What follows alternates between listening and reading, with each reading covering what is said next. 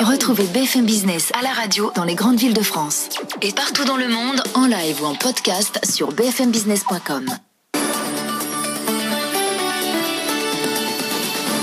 Il est 19h, Stéphanie, on commence ce journal avec euh, Jean Castex. Demain, il devrait annoncer ou pas de nouvelles mesures de confinement et tous les petits commerçants sont suspendus à ses propos. Effectivement, Emmanuel Macron avait euh, fixé une clause de revoyure aux commerçants, mais plus grand monde ne croit à une réouverture des magasins dès ce vendredi. Les commerçants exigent en revanche des perspectives. Thomas Asportas. Le commerce joue sa survie au mois de décembre. Après un premier confinement qui a fragilisé de nombreux magasins et l'accumulation de mouvements sociaux à Paris, les gilets jaunes et contre la réforme des retraites, les commerçants s'accrochent à leur dernier espoir, Noël. La saison des fêtes est toujours cruciale pour les magasins de jouets et de vêtements. Elle est désormais vitale au vu de la conjoncture. Les commerçants attendent donc la confirmation qu'ils pourront bien reprendre le travail le 1er décembre et veulent savoir dans quelles conditions, relèvement des jauges, prise de rendez-vous, le commerce est prêt à durcir son protocole pour accueillir à nouveau les clients. La profession martèle qu'il n'y a pas un jour à perdre avec les achats de Noël et plus important encore en termes de chiffre d'affaires, le Black Friday. Bercy est bien conscient des ravages économiques et sociaux si les magasins passaient à côté et milite donc pour envoyer dès demain des signaux positifs aux commerçants. Thomas Asportas, j'en profite pour dire que demain, Bruno Le Maire, François Asselin seront les invités de la matinale. C'est Impact PME demain. Et ce sera à 8h10 pour Bruno Le Maire et François Asselin. Au lendemain de l'annonce de la forte augmentation du nombre de demandeurs d'emploi, la reconversion professionnelle semble être une issue hein, pour les chômeurs, d'autant qu'avec la crise sanitaire, certains métiers sont de plus en plus en tension. C'est le cas notamment pour les soignants en EHPAD. Depuis deux ans dans la région Occitanie, les demandeurs d'emploi peuvent se former au métier d'accompagnant en gérontologie avec un CDI à la clé. Le reportage de Jean-Wilfried Forquès à Toulouse. Après avoir passé deux ans dans la restauration, Jérémy, 22 ans, a décidé de se réorienter en optant pour cette formation. La formation, elle est super. Elle dure trois mois. En théorie, c'est une formation qui doit durer neuf mois, mais là, elle dure trois mois. C'est quelque chose qui est largement mieux, théorie comme pratique. Il y a un emploi sûr à la clé, et ça, c'est ce qui est le plus important. Serge Lemaître, directeur régional de Pôle emploi, a encouragé cette expérience dans la région Occitanie, car comme partout, le secteur de l'aide aux personnes âgées est en forte tension. Aujourd'hui, en Occitanie, au moment où je vous parle, il y a plus de 500 postes d'aide-soignantes qui sont vacants dans les maisons de retraite de notre, euh, de notre région. Et aujourd'hui, je n'ai pas de demandeurs d'emploi assez nombreux pour répondre à ces besoins. Porté par deux organismes de formation, la Croix-Rouge et le Greta, ce projet a été adapté aux exigences du terrain, insiste Martine Danès, la déléguée régionale du CINERPA, le syndicat des maisons de retraite privées. La crise sanitaire a mis en évidence qu'on avait besoin de soignants formés et diplômés, avec une formation qui va donner des compétences euh, taillées sur mesure pour répondre aux besoins des professionnels et pour exercer un EHPAD. Et selon le syndicat, d'ici à 2030, il faudra créer 300 000 emplois pour accompagner les personnes âgées. 19h05, on poursuit après l'emballement de ces derniers jours autour euh, de, du vaccin de Pfizer et de BioNTech. Christine Lagarde, elle, elle relativise. Oui, même avec un vaccin, la reprise économique en zone euro risque d'être euh, instable. Elle dépendra du rythme de déploiement des traitements, ajoute la présidente de la BCE. Et justement, l'Union européenne a sécurisé la commande de 300 millions de doses en cas de feu vert des autorités sanitaires. Euh, Bruxelles envisage d'ailleurs les premières vaccinations au premier trimestre 2021. Et cette deuxième vague atteint euh, encore un peu plus les économies européennes déjà éprouvées. C'est le cas de l'Italie, où le gouvernement se dit prêt à creuser encore un peu le déficit budgétaire.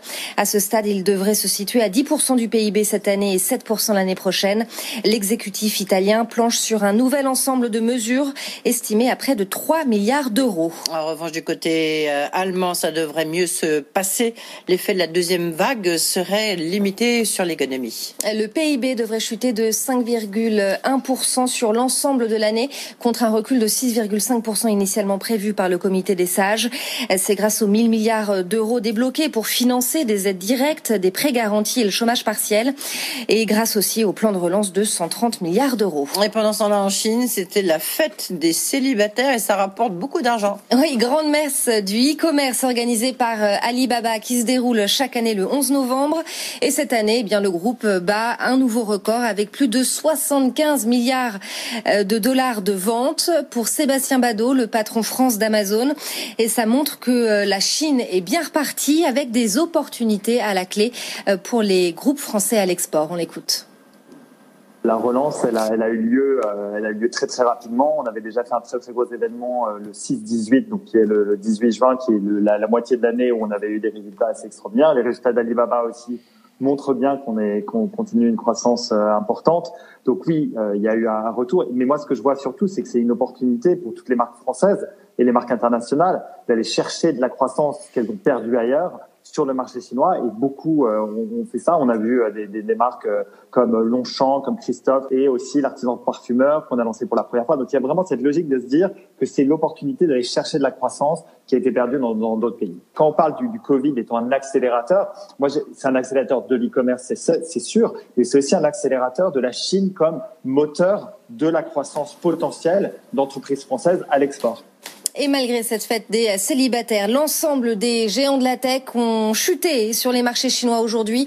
Moins 9% pour Alibaba et JD.com, moins 7% pour Tencent. En cause, la publication par Pékin de nouvelles règles anticoncurrentielles visant principalement le commerce en ligne. Jusqu'à présent, certaines plateformes forçaient leurs fournisseurs à ne vendre que chez elles. Tout de suite, on part sur les marchés. Le CAC termine en hausse ce soir, plus 0,48% à 5445 points. On va voir ce qui se passe à Wall Street. On retrouve Sabrina Cagliozzi à New York. Et Sabrina, ça se passe bien, hein, plutôt bien ce soir pour les indices américains.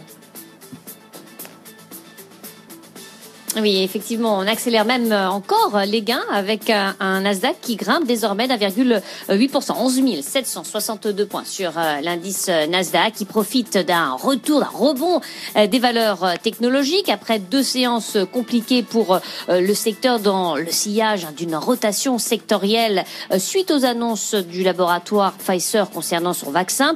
Retour donc rebond aujourd'hui sur ces valeurs technologiques à l'image d'Amazon qui prend pratiquement 3% ou encore de Microsoft qui affiche une hausse de 2,7%. Le Dow Jones de son côté, un petit peu à la traîne, mais un indice qui avait déjà bien grimpé depuis le début de la semaine.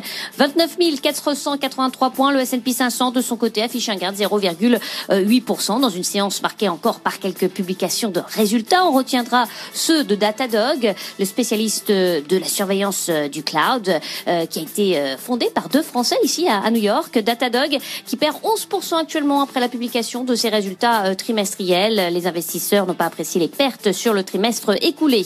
Et puis on notera Lyft, le concurrent de Uber, qui a publié également ses résultats trimestriels. Une lourde perte sur le trimestre écoulé, deux fois plus importante qu'est-ce qu'elle avait perdu il y a tout juste un an.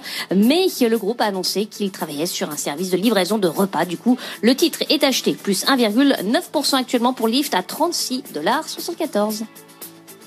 Merci Sabrina Cagliosi. On vous retrouve tout au long de cette soirée, tout comme vous, Stéphanie.